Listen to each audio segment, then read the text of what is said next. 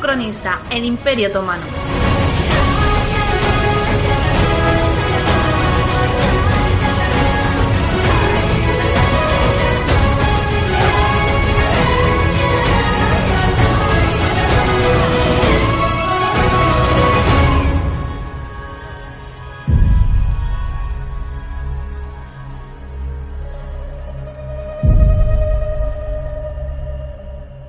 Capítulo 9. El asedio.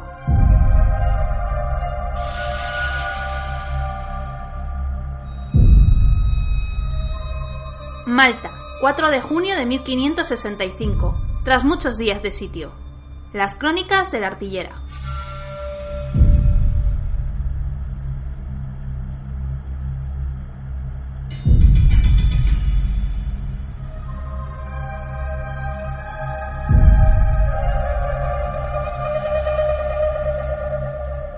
Avancé hasta el muro diestro con mucho tiento en la cabeza agachada. Soplaba la mecha de mi arcabuz mientras distinguía sombras a lo lejos. A mi alrededor, algún que otro muerto, a la espera de que se lo llevasen. Barriles de agua por doquier, humo espeso y negro perdiéndose en el aire, manchas negras en el suelo de los ingenios y del fuego griego. Algunos bloques de piedra reventados por el fuego de los cañones. A medida que me iba acercando, notaba el olor de la muerte y la carne quemada. De espaldas a los muros estaban mis compañeros de armas. Padilla sacaba la cabeza para vigilar al enemigo. El vizcaíno levantaba un dedo sobre la boca llamando al silencio. El almogávar daba cuenta de la baqueta para prensar la bala en la pólvora en el cañón del arcabuz.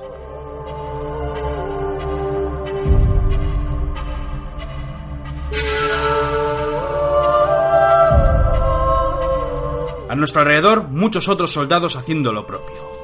Caballeros con sus ropas negras por doquier, cruces blancas sobre sus hábitos. Algunos iban con cotas de malla, a la antigua. Otros llevaban peto, espaldar e bacinete o celadas. Espadas a los cintos e buenos arcabuces al hombro. Había también soldados de otras lenguas, franceses, ingleses, italianos, alemanes y sobre todo malteses, nativos de la isla que poco o nada sabían del arte de la guerra.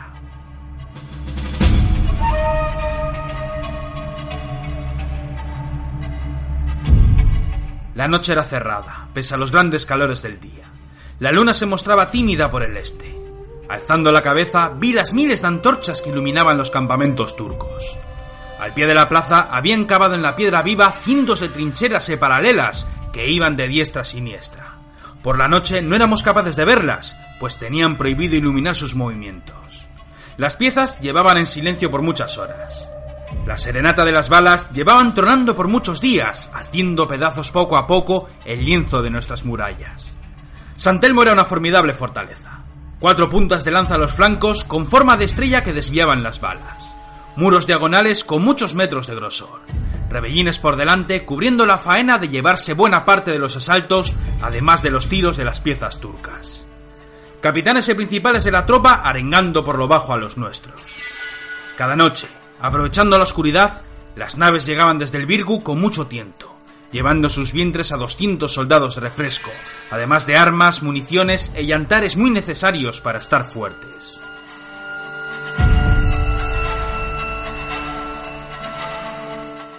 Cada día que pasaba el cañoneo transformaba la isla en un infierno. Docenas de piezas de todos los tamaños batiendo las murallas sin cesar. Las rocas se desprendían con el fuego enemigo. Las que volaban cerca daban con algunos de nosotros, partiéndonos por la mitad. Después estaba el fuego enemigo.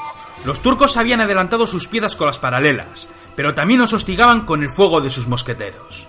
Hasta 4.000 calculábamos que rondaban muy cerca de los fosos. Con sus armas nos disparaban cada vez que asomábamos las cabezas. Los mosquetes, copiados de las guerras de Viena o contra los húngaros, eran mucho más largos que los nuestros. También pesaban más y tardaban mucho en cebar la carga, pero eran más precisos que los nuestros. A veces, cuando les devolvíamos el fuego, nuestras balas llegaban a sus posiciones rodando por el suelo. Cuando nos respondían, además de los heridos, podíamos escuchar las balas golpeando las armaduras en los morriones.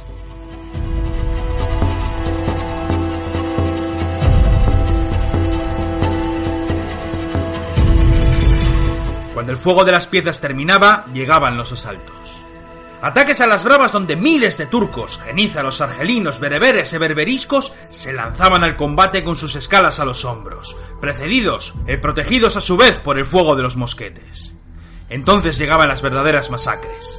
Los turcos subían con las escalas, aprovechaban unas brechas que una y otra vez cerrábamos derrumbando las rocas o levantando las existentes.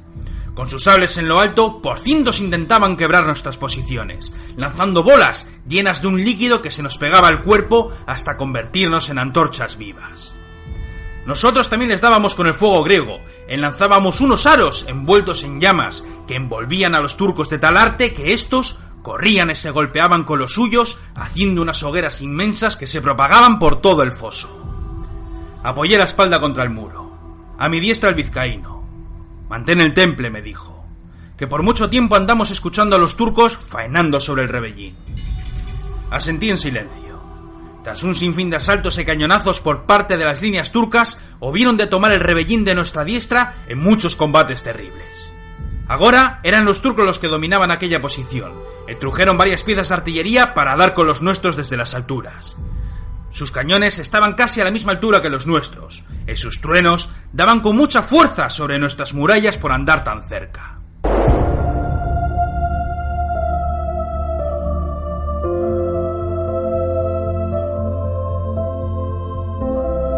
Anduvieron por varios días intentando tomar la plaza del Caballero mucho más al norte, además de levantar con las piedras del suelo unas pasarelas que les llevarían hasta nuestra muralla.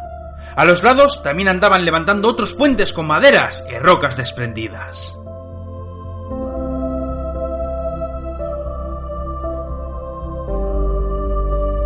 Los nuestros preparaban una salida. Una encamisada dirigida por varios caballeros de la orden con el fin de hacer de las suyas y tumbar los puentes. A varias varas, unos caballeros de las diferentes lenguas vigilando al enemigo. Los arcabuces con sus mechas encendidas en el suelo. Escuchábamos levemente el faenar de los turcos. Algunas piedras desprendiéndose. Entonces, un caballero de la lengua francesa se levantó alzando el arcabuz. Aquella era la señal pactada por todos. Los hombres, como un solo bloque, se irguieron al tiempo que los arcabuces tornaban al foso por donde los turcos trabajaban sin descanso. Entonces resonó un tiro, un segundo y un tercer disparo que dieron rienda suelta al tronar de cientos de arcabuces que descargaban una estela de luces rojas por toda la línea mientras el humo espeso y negro se levantaba sobre nuestras cabezas.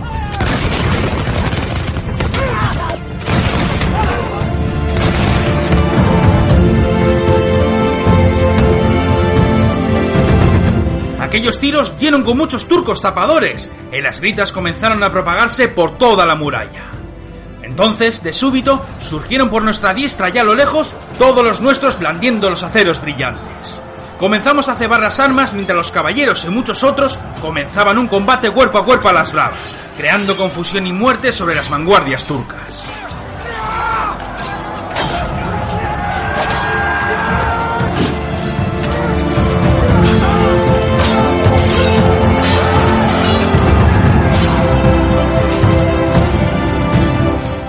Esperaba en calcular a ojo la pólvora, pues con tan poca luz no fueron pocos los arcabuces que explotaron aquellos días. Metí la bala y comencé a cebar la carga cuando un grave tronar llegó a nuestra muralla a la par que se distinguía miles de mosquetes que descargaban los turcos desde las paralelas.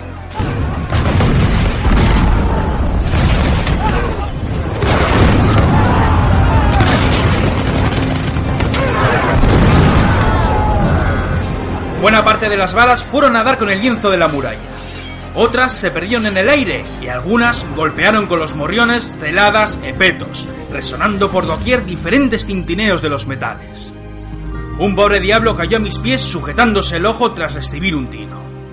Dos de los nuestros se lo llevaron a rastras. Tras cebar las piezas, cada uno tiró a su tiempo. Bajé el cañón apuntando al vacío. Hombres de toda índole dándole a los hierros. Gritas en tantas lenguas que parecían lamentos del Averno. Los metales brillando. Algunas súplicas. En muy pocos tiros desde las murallas, pues no podíamos diferenciar a los nuestros. ¡Busca cascos brillantes! gritaba el almogávar. ¿Por qué? le pregunté. Los nuestros llevan petos de morriones. Brillan con las luces y se diferencian de los turcos.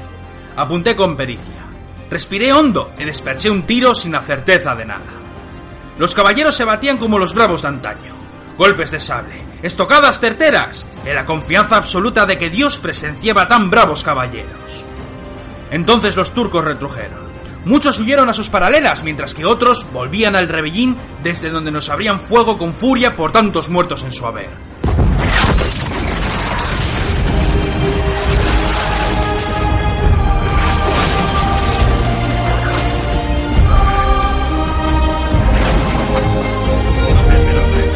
Entonces los caballeros persiguieron a sus enemigos, y tras ver que se agrupaban con los suyos, comenzaron a hacer mellas sobre las posiciones turcas, tumbando algunos puentes, antes de retrujir con mucho espanto, pues sus cañones comenzaron a descargar sus balas sobre toda nuestra línea.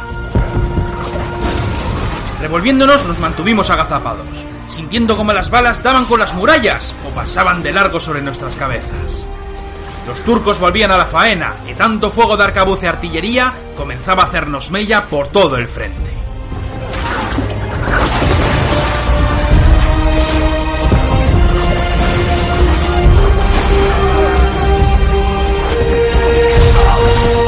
¡Qué suerte ha tenido el galeno! decía el vizcaíno. A fe mía que es así, le dije. Mal asunto sería contar con un barbero en semejante lugar, donde abundan más las balas que las moscas en verano.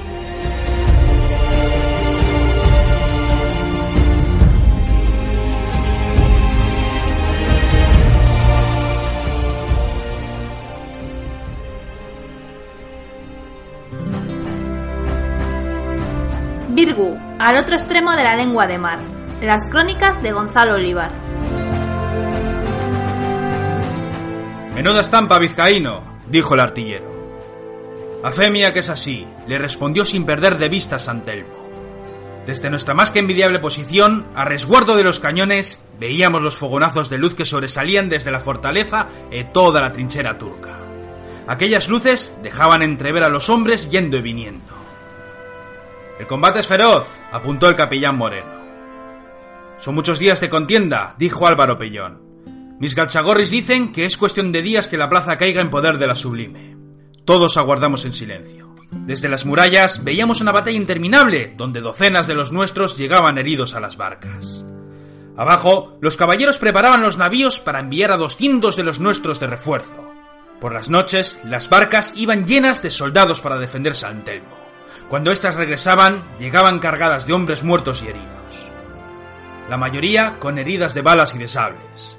Otros llegaban sin piernas, sin brazos o sin cabeza. Menudos artilleros eran los turcos.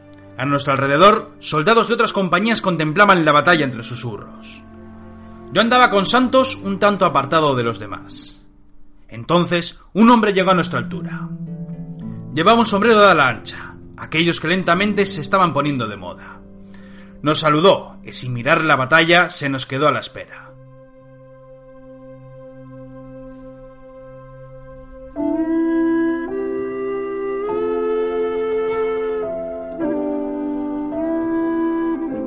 La oscuridad de la noche no me dejaba verlo bien, pero cuando uno de los nuestros pasó muy cerca con una antorcha, descubrió ante mí un rostro joven. Era uno de los hombres de Francisco Ruiz, aquel bravucón que nos habló en Nápoles.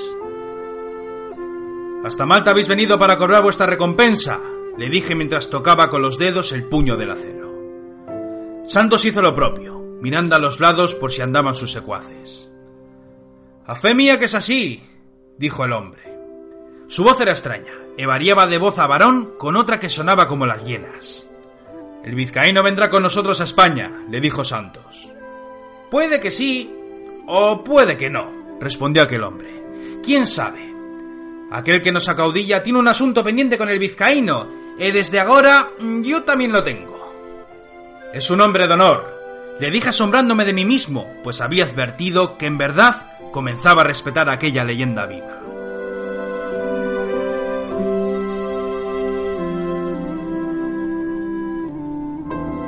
Veréis, nos dijo alargando la S. A mí me gusta matar. Disfruto. Disfruto hiriendo a los hombres hasta que suplican por sus vidas en el suelo. Me gustan los duelos, pero lo mío es enfrentarme a los mejores. Soy joven, pero no han sido pocos aquellos que han medido sus armas contra las mías. Todos han muerto, claro. Alguno que otro merecía la pena, pero no eran los mejores. Si quiero pasar a la historia como la mejor espada del mundo, tendré que batirme con el vizcaíno. ¿Pensáis aclarar vuestros ánimos lanzando un desafío en esta isla con la que está cayendo? preguntó Santos muy inquieto. Me gustaría que fuese así, pero... viendo las ansias de los turcos, creo que debería dejarlo para más adelante, quizás en otro lugar o en otro momento. Si Ruiz mata al vizcaíno, no tendrás tu ansiado duelo, le dije mientras vigilaba sus ojos. El maldito sonreía.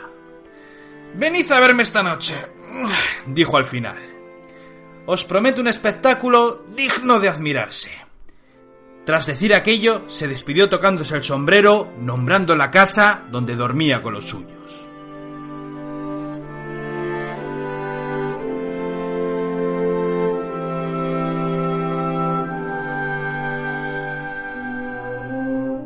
Pasaron las horas. El cañoneo comenzaba a flojear, al igual que los tiros de los arcabuces. Tras ser relevados, nos volvimos todos juntos a una casa que daba con las murallas donde dormíamos. Los dueños habían refugiado a San Miguel, con la esperanza de esquivar las balas turcas. Cuando abrimos las puertas, descubrimos algunos de los hombres de la galera que comenzaban a desperezarse. Había pocas camas, y muchos dormíamos en el suelo o apoyados en las paredes. El artillero dormía sobre la mesa donde comíamos lo poco que nos daba. Me sorprendí al ver una monja con una bandeja de madera. Nos había traído vino y agua para todos. No era la primera vez que la veíamos. Hacía las veces de cuidadoras para nuestros heridos, limpiaban las ropas y cuando podían pasaban entre la tropa con algo de vino para levantar el ánimo. Pellón fue a sentarse en un taburete que rondaba la mesa. El vizcaíno miraba la ventana en silencio.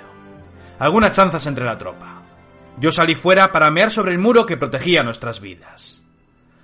A punto de terminar, escuché una grita. Giré el rostro y la escena bajo el umbral de la puerta abierta. Pellón se levantó espantado y lanzó gritas mientras golpeaba todos los vasos de vino que fueron al suelo. Entonces, aquella monja levantó sus vestimentas, alzando por lo bajo un cuchillo curvo que fue directo al vizcaíno, siendo frenado por el hierro del capitán. La mujer se revolvió dando unos pasos hacia atrás, cuando todos los aceros de la compañía se alzaron apuntando a su rostro.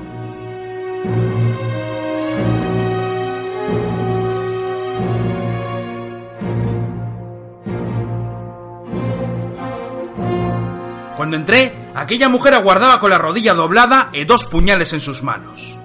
Andaba agazapada, rodeada por quince toledanas que no le dejaban escapatoria. Iba por el vizcaíno, gritó Pellón. Mis galchagorris me dijeron que el vino tenía veneno. ¿Quién te envía? preguntó el vizcaíno sin perderla de vista. Ella no decía nada. Miró a todos y a cada uno de los presentes. En completo silencio, sin temblar, sin un atisbo de temor mirada fría y serena, calculándolo todo. Se irguió, alzó una de sus dagas y se la puso en el cuello. ¡Detente! le grité a la mujer. Esta no se movió, mirándome en silencio con sus ojos entrecerrados. Dios talquiera que tu vida no acabe así, mujer, pues tengo pruebas para dar fe de que te han engañado. ¿Qué es todo esto? preguntó el capellán. El artillero apuntó con su toledana a mi corazón. Ya me olía que tú y los tuyos rozabais la mierda, me dijo apretando los dientes. No tuve más remedio que contarle mi historia. Les hablé de las reuniones, del inquisidor y de sus tratos con los judíos, del tesorero y del hermano del vizcaíno.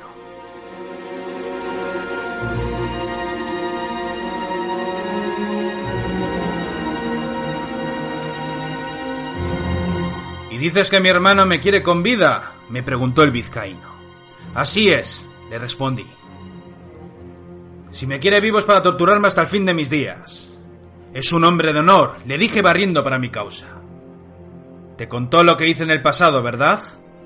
Así es. ¿Y lo de nuestro padre? También. Y tras todo aquello, ¿tú crees que me quiere con vida? No, le dije bajando la cabeza. Mi señor se las daba de hidalgo de honor y de valor, pero lo cierto es que en el fondo era un bellaco, con muchos muertos a su espalda, y el vizcaíno lo sabía.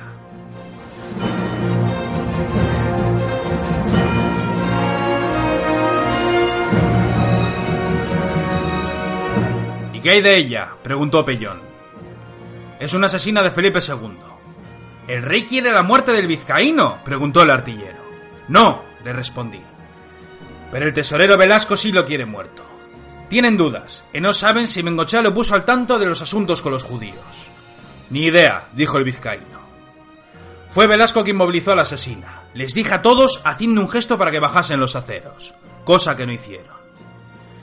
Él, y solo él, pudo falsificar una misiva para enviarte a un asesino letal. Todos callaron masticando mis palabras. Me dirigí a la asesina, que seguía quieta, con la mirada fija en mis ojos mientras el puñal seguía en su garganta. Tengo pruebas, le dije bajando la voz. En aquesta plaza están los hombres enviados por el Santo Oficio para dar muerte al vizcaíno. No jodáis, dijo el artillero. Aquí los hombres vienen a luchar o a matar a mi compadre. Son seis, le dije sin hacer caso al comentario.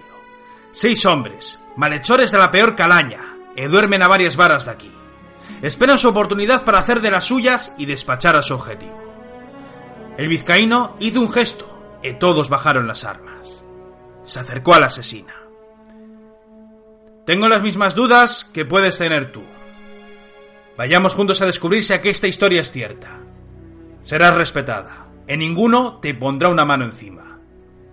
Lleva tus armas si quieres, pero no te quites la vida hasta saber qué es lo que se cuece en aquesta locura.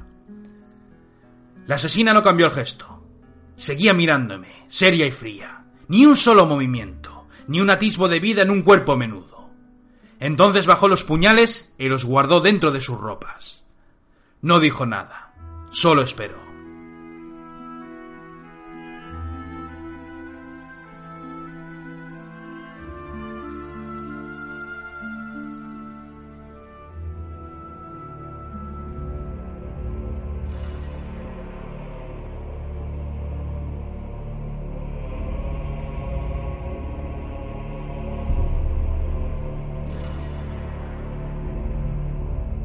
En muy poco tiempo los hombres ya andaban prestos. Espadas en las vainas para no llamar la atención, pues no era poca la gente que rondaba las calles que daban a los muros de la plaza. Iban armados hasta los dientes. La asesina iba junto al vizcaíno, y éste no la perdía de vista. Llegamos a la casa señalada por el hombre del Ruiz. Llamamos a la puerta. Nadie abrió. Ni un solo sonido. Volvimos a golpear la puerta. Y por último, la tumbamos con tres patadas en los aceros en alto.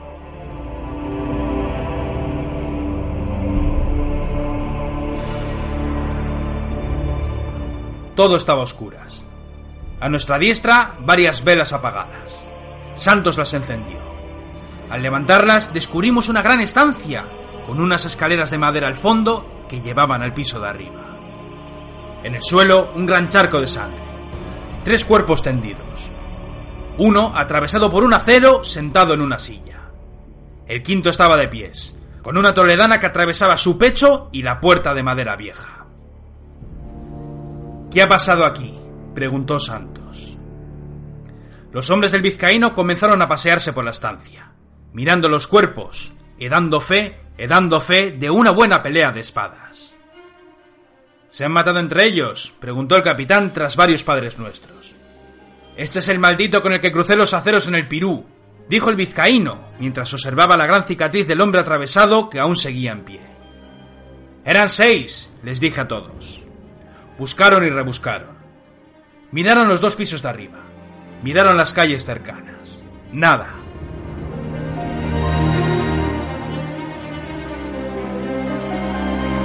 El que falta es el más joven, dijo Santos, el que quería un duelo con el vizcaíno. ¿Conmigo? ¿Por qué? Está loco, le respondí. Le gustan los duelos, en la sangre, y decía que para ser el mejor había que matarte en buena lid. Joder, vizcaíno, tú como siempre haciendo buenos amigos, le dijo el artillero. Tiene que haber algo más. Mi nombre tiene mucha fama, pero los hay mejores manejando aceros. Y si no, acordaos de la dama Chacón.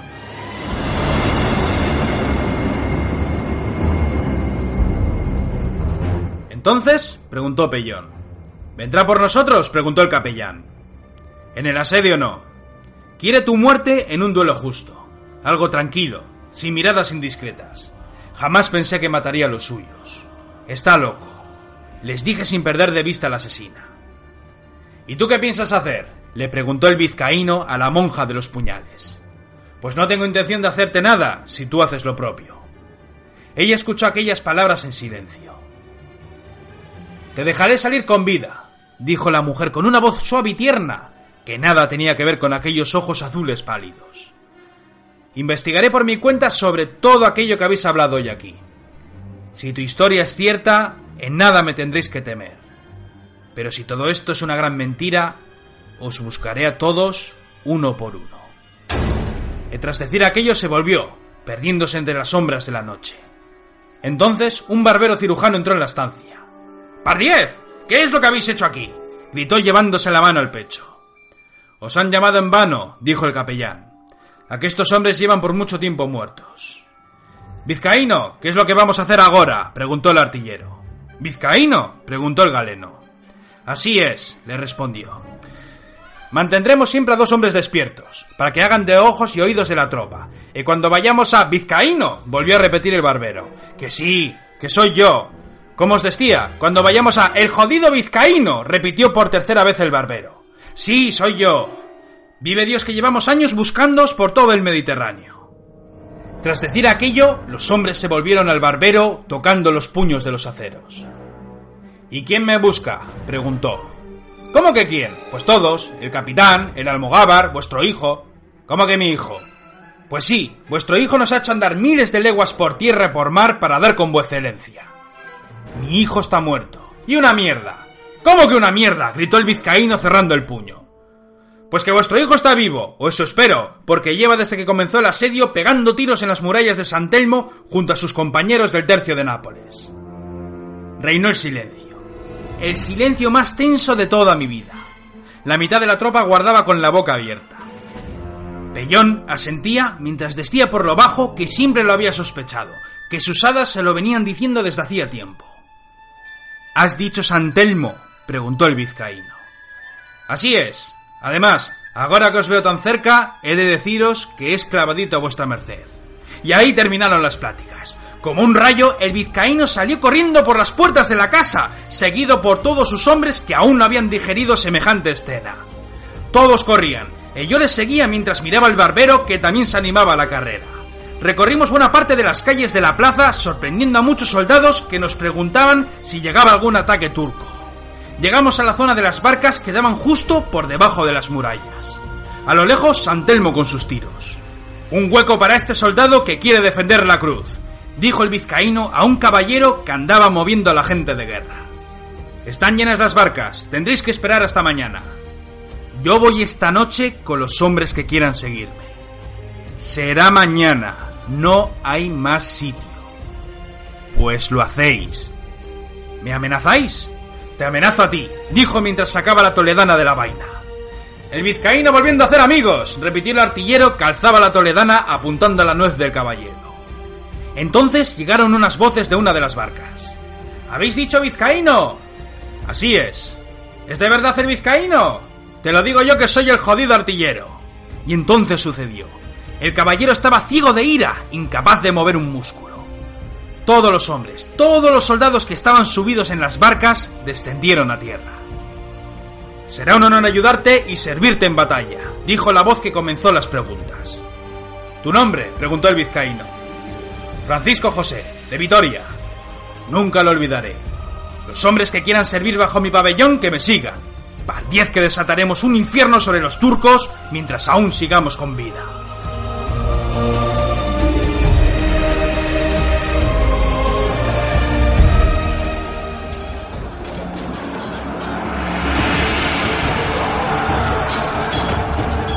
San Telmo, el asalto en la noche.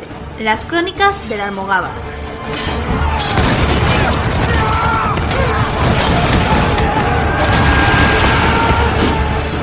Subían tantos turcos que nos revolvíamos una y mil veces entre nosotros, luchando como leones en un infierno que no terminaba nunca. El fuego de los cañones turcos disparaban desde el rebellín, espantando a los nuestros con cada trueno. Alfanjes y cimitarras sobresaliendo por las murallas donde una oleada de infieles se batían a las bravas sin temor a la muerte y conducidos por sus principales, más bravos que ninguno. A mi alrededor, docenas de muertos. Algunos por tiros, otros por las heridas de los terribles alfanjes enemigos. Con medias picas rondábamos entre los muros alejando a los turcos que subían por el puente de piedras.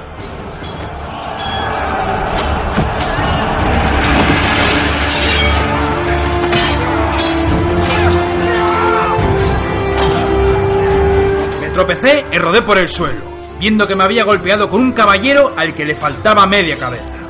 Cuando me levanté, vi algunos italianos lanzando bolas de fuego y otros ingenios que cubrían el foso con unas llamas imposibles de apagar. Más tiros de las piezas de artillería dando con los nuestros. A lo lejos, los turcos seguían disparando a su antojo, midiendo no dar a los suyos en la faena. Alcé el rostro para ver el foso y descubrí por sorpresa una escala con varios genízaros subiendo a toda priesa. Entonces llegó la artillera. Comenzamos a lanzar estocadas, volviendo loco al primer genízaro que cayó a las llamas cuando fue atravesado por mi acero. Un tiro de mosquete que golpeó mi viejo escudo de batalla. Sostuvimos la escala con todas nuestras fuerzas y tras muchos gemidos logramos lanzarla al vacío.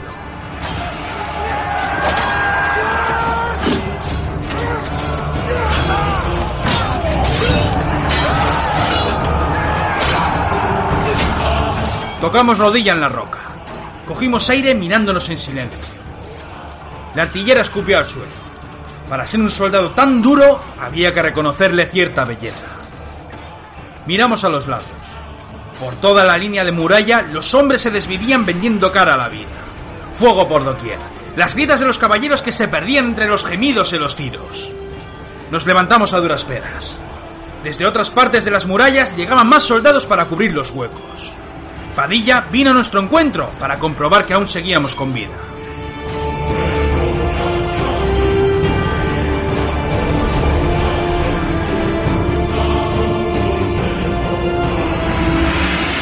Entonces vimos al vizcaíno a lo lejos, luchando contra varios soldados de la compañía mientras defendían una parte de la muralla que comenzaba a llenarse de enemigos. Jadeábamos incapaces de movernos para prestarle nuestra ayuda. Los hombres comenzaban a aparecer a su alrededor el maldito seguía descargando fuertes estocadas como un diablo hasta que otro soldado fue presto a salvarlo. Ambos juntaron espalda contra espalda y se batieron a las bravas quebrando muchas vidas y mandando a los infieles al infierno. Entonces ambos se giraron, cruzaron sus espadas y éstas se entrechocaron. El que lo había salvado la vida llevaba un pañuelo rojo en la cabeza. Hijo, ¿eres tú? ¿Padre? ¿Ha dicho padre? preguntó Padilla. Artillera, ¿qué es todo esto? le pregunté atenazado por la escena. ¿Artillera? dijo un hombre a nuestra espalda. ¿Artillero? preguntó otro soldado con una gran barba. Mi niña, ¿eres tú? Miré a la artillera como un imbécil. ¿Ha dicho niña? ¿Padre? ¿Vizcaíno? Todos miramos a los dos hombres que seguían con sus armas rozando en el aire. ¿Son los vizcaínos? preguntó el capellán. Y entonces resonaron dos truenos.